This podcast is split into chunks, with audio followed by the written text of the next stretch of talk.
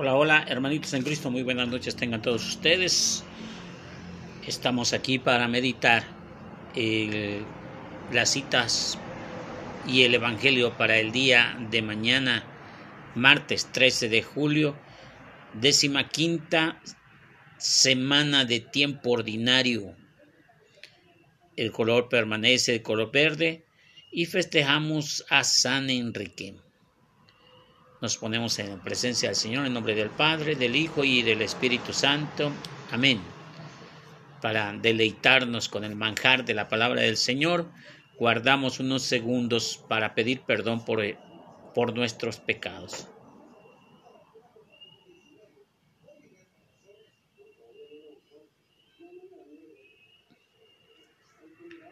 Decimos todos, yo confieso ante Dios Padre Todopoderoso y ante ustedes hermanos que he pecado mucho de pensamiento, palabra, obra y omisión, por mi culpa, por mi culpa, por mi grande culpa. Por eso ruego a Santa María, siempre Virgen, a los ángeles, a los santos y ante ustedes hermanos que intercedan a mí, ante Dios nuestro Señor.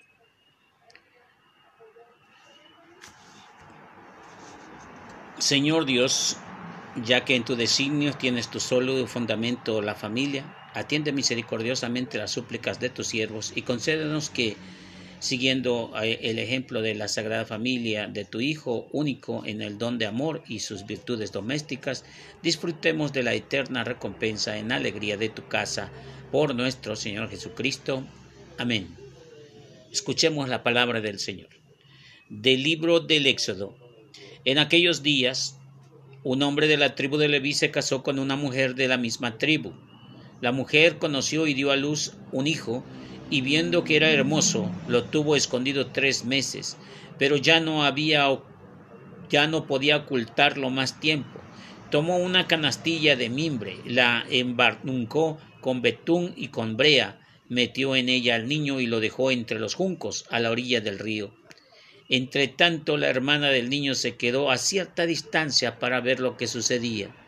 Bajó la hija del faraón a bañarse en el río, y mientras sus doncellas se paseaban por la orilla, vio la canastilla entre los juncos y envió a una criada para que la trajera. La abrió y entró, encontró en ella un niño que lloraba. Se compadeció de él y le exclamó Es un niño hebreo. Entonces se acercó a la hermana del niño y le dijo a, la hija del faraón ¿Quieres que vaya a llamar a una nodriza hebrea para que críe el niño? La hija del faraón le dijo que sí, entonces la joven fue a llamar a la madre del niño. La hija del faraón le dijo a esta, toma este niño, críamelo y no te, yo te pagaré. Tomó a la mujer al niño y lo crió. El niño creció y ella lo llevó entonces a la hija del faraón que lo adoptó como hija y lo llamó Moisés, que significa de las aguas lo he sacado. Cuando Moisés creció fue a visitar a sus hermanos y se dio cuenta de que sus penosos trabajos vio también como un, egipcio maltrataba a uno de sus hermanos hebreos. Y entonces Moisés miró por todas partes, no vio a nadie, mató al egipcio y lo escondió en la arena. Al día siguiente salió y vio que dos hebreos estaban peleando. Le dijo entonces al culpable, ¿por qué le pegas a tu compañero? Pero él le contestó, ¿quién te ha nombrado juez, jefe y juez de nosotros? ¿Acaso piensas matarme como al egipcio? Y lleno de temor, Moisés pensó, sin duda que ya el mundo lo sabe. Se enteró el faraón, si se enteró el faraón de lo sucedido y buscó a Moisés para matarlo, pero él huyó y lejos del faraón se fue a vivir al país de Madián. Palabra del palabra de Dios. Te alabamos, Señor. Al Salmo 68 respondemos, Busquen al Señor y vivirán. Me estoy uniendo en lo profundo y no me puedo apoyar los pies. He llegado hasta el fondo de las aguas y me arrastra la corriente. Busquen al Señor y vivirán. A ti, Señor, elevo mi plegaria. Ven en mi ayuda pronto. Escúchame conforme a la clemencia. Dios fiel en el socorro. Todos. Busquen al Señor y vivirán. Mírame enfermo y afligido, defiéndeme, ayúdame, Dios mío. En mi cantar exaltaré tu nombre, proclamaré tu gloria agradecido. Todos. Busquen al Señor y vivirán. Se alegrarán al verlo los que sufren. Quienes buscan a Dios tendrán más ánimo, porque el Señor jamás desoye al pueblo ni olvida al que se encuentra encadenado. Decimos todos, busquen al Señor y vivirán. Aleluya, aleluya, aleluya. Aleluya, aleluya, aleluya. Hagámosle caso al Señor que nos dice, no endurezcan su corazón. Aleluya, aleluya, aleluya. Aleluya, aleluya, aleluya. Del Santo Evangelio según San Mateo. Gloria a ti, Señor Jesús. En aquel tiempo Jesús se puso a reprender a las ciudades que había visto sus numerosos milagros. Pero por no haberse convertido, les decía, ay de ti Corazín, ay de ti Bethsaida, porque si en Tiro y en Sidón se hubiese realizado los milagros que se había hecho con ustedes, hace tiempo que hubieran hecho penitencia, cubiertos de sayal y de ceniza. Pero yo les aseguro que el día del juicio será menos riguroso con Tiro y Sidón que para ustedes. ¿Y tú, Cafarnaún, crees que serás encumbrada hasta el cielo? No. Serás precipitada al abismo porque si en Sodoma se hubiera realizado los milagros que en ti se han hecho, quizá estaría en pie hasta el día de hoy. Pero yo te digo que serás menos riguroso, que será menos riguroso el día del juicio para Sodoma que para ti. Palabra del Señor. Gloria a ti, Señor Jesús.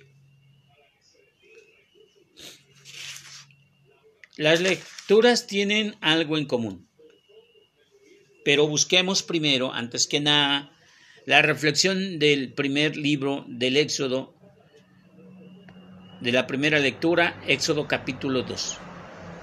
Acordamos que el pueblo de Israel esclavizado porque ya había fallecido Moisés y los el faraón desconocía totalmente lo que había hecho José el soñador, ya había pasado mucho tiempo.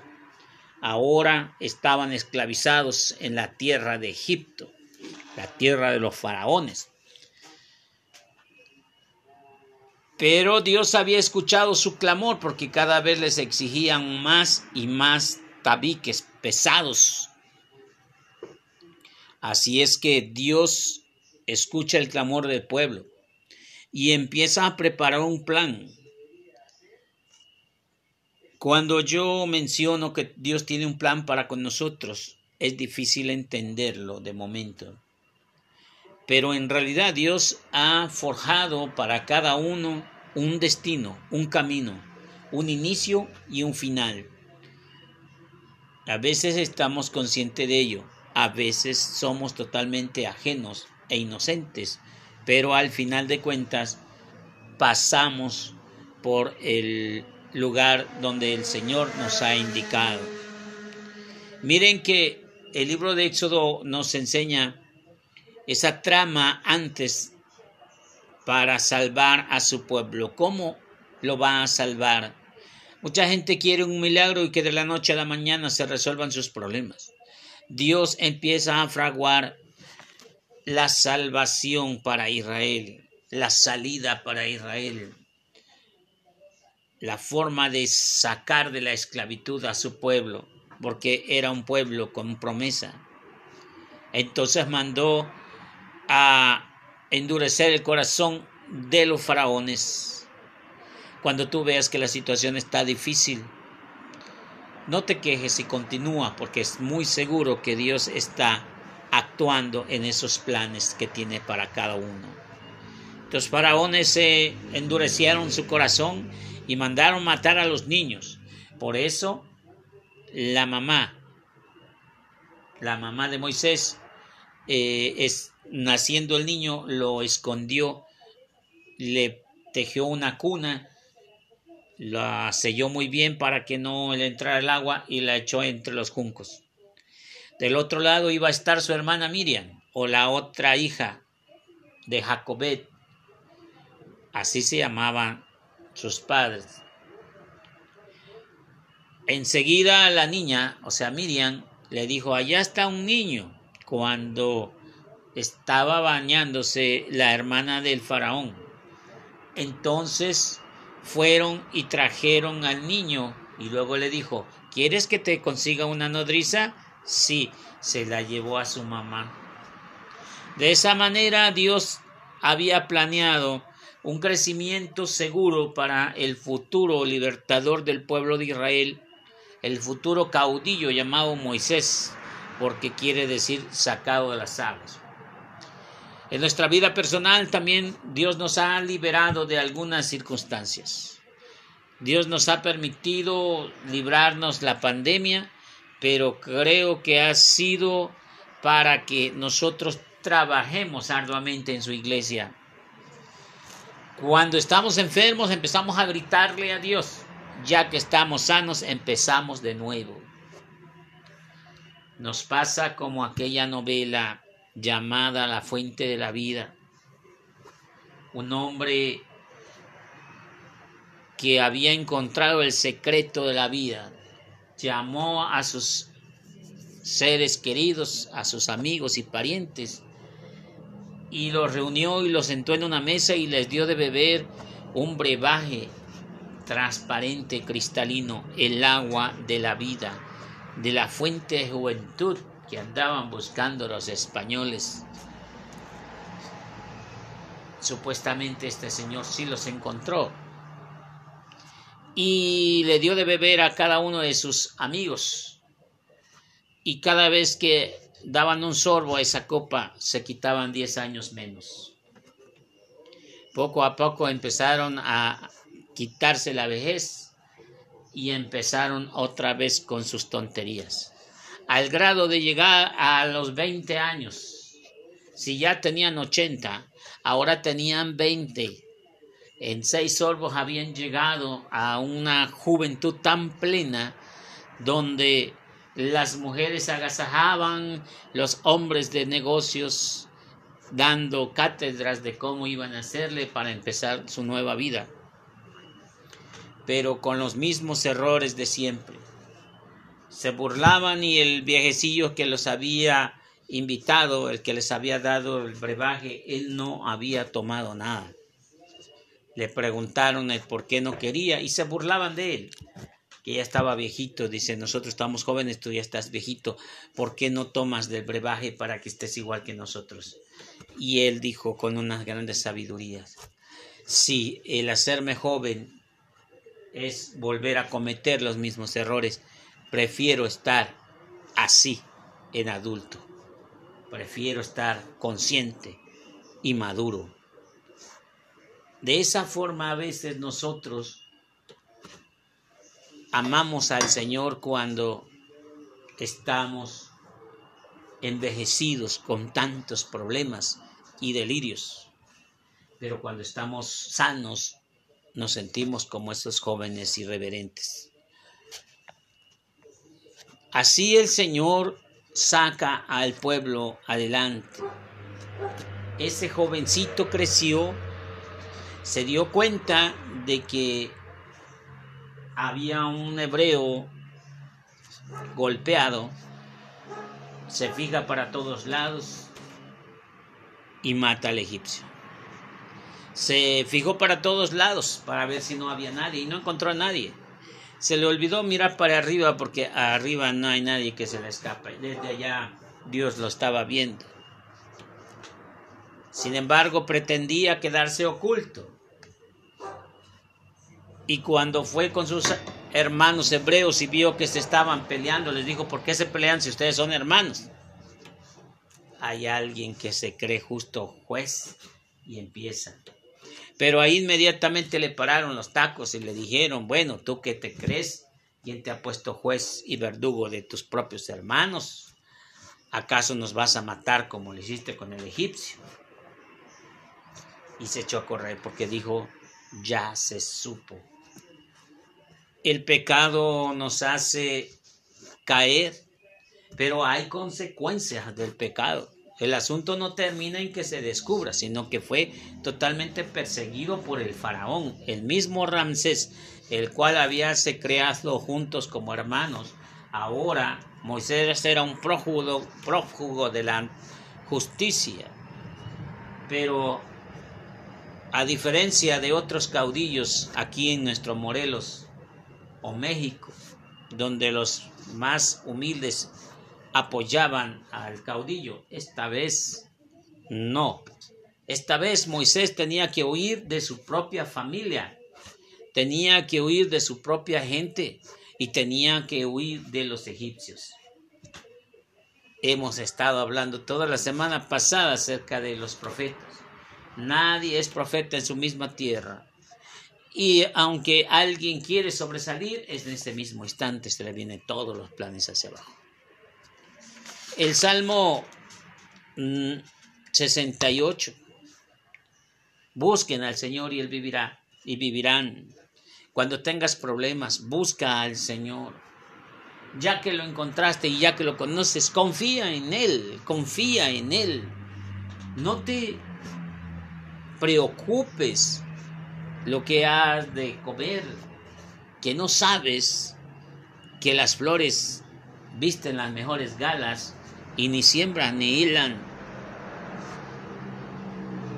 ¿Qué no hará Dios por ti que vales oro y eres su hijo amado? Busca primero el reino de los cielos. El resto vendrá por añadidura. Lo sabemos. Lo hemos escuchado miles de veces. Cantando y a través de las lecturas. Pero se nos olvida porque queremos resolver las cosas a nuestra manera. Busquen al Señor.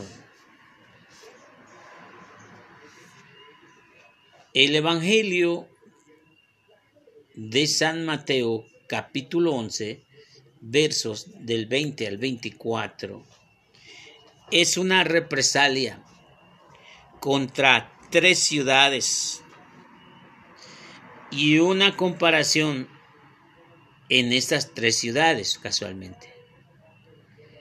En aquel tiempo Jesús se puso a reprender a las ciudades que habían visto sus numerosos milagros por no haberse convertidos. Miren, ciertamente está hablando de ciudades. Hay algo que el Papa San Juan Pablo II hablaba con insistencia. El pecado social ¿Tú crees que la ciudad haya cometido pecado sola? No, se refiere a los habitantes que hay en ella. La ciudad la forman los habitantes. Por esa razón, Jesús empieza a reclamarles a dos ciudades, Corazín y Bethsaida, y las compara con Tiro y Sidón, donde fueron destruidas esas ciudades. Y les dice, si en Tiro y Sidón se hubiesen hecho los milagros, ya se hubieran convertido. Y tú, hay de ti, Corazín y Bethsaida, serás tratada con peor rigor que las otras ciudades de Tiro y Sidón. Y lo mismo, si estamos hablando de aquellas ciudades que no son creyentes son paganas, son paganas completamente. También se dirige a Cafarnaúm. ¿Dónde es Cafarnaúm? Pues donde anduvo evangelizando, donde nació él, donde vivió él. Que no era Nazaret, sí, Nazaret es la ciudad, el pueblito es Cafarnaúm. y le dice y la compara al igual, pero esta vez con Sodoma. ¿Te acuerdas de Sodoma y Gomorra que le cayó fuego? Dice también que por no haberse convertido a Cafarnaúm, ¿cuántos milagros no has hecho? Imagínate, quítale el nombre Cafarnaúm.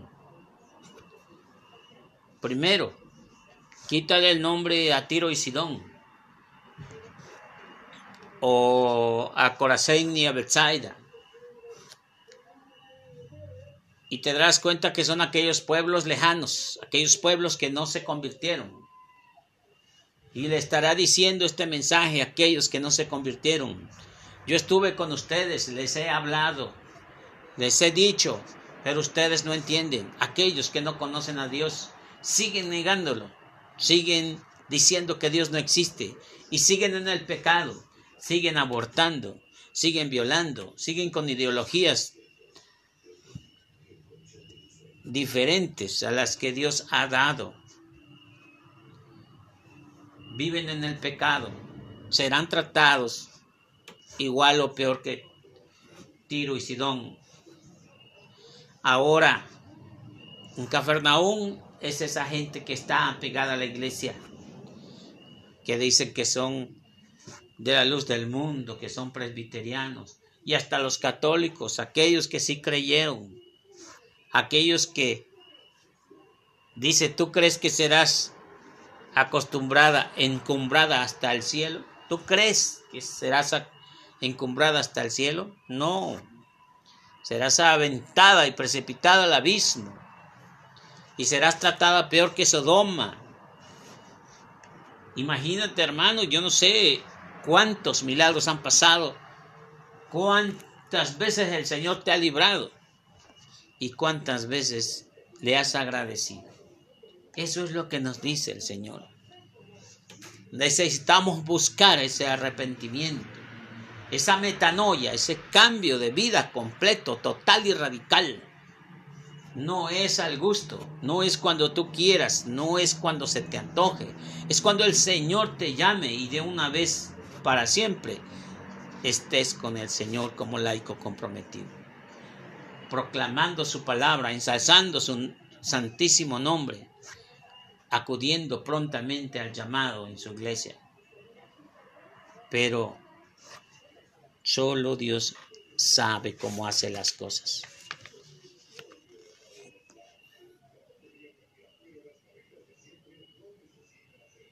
Escucha esto. ¿Te consideras un habitante respetuoso en la ciudad del pueblo ¿Cómo conoce la historia donde vives, donde naciste? ¿Qué haces en concreto por tu ciudad o por el lugar donde vives? Las palabras de Jesús, sus lamentos por la diferencia de los habitantes de aquel tiempo pueden encontrar razonamiento en tu persona. Oramos, oremos. Señor Dios Todopoderoso, que los sacramentos recibidos en la conmemoración al Santo San Enrique rectifiquen nuestras mentes y nuestros corazones para que merezcamos participar de la naturaleza divina por nuestro Señor Jesucristo. Amén. Dios los bendiga, hermanos en Cristo.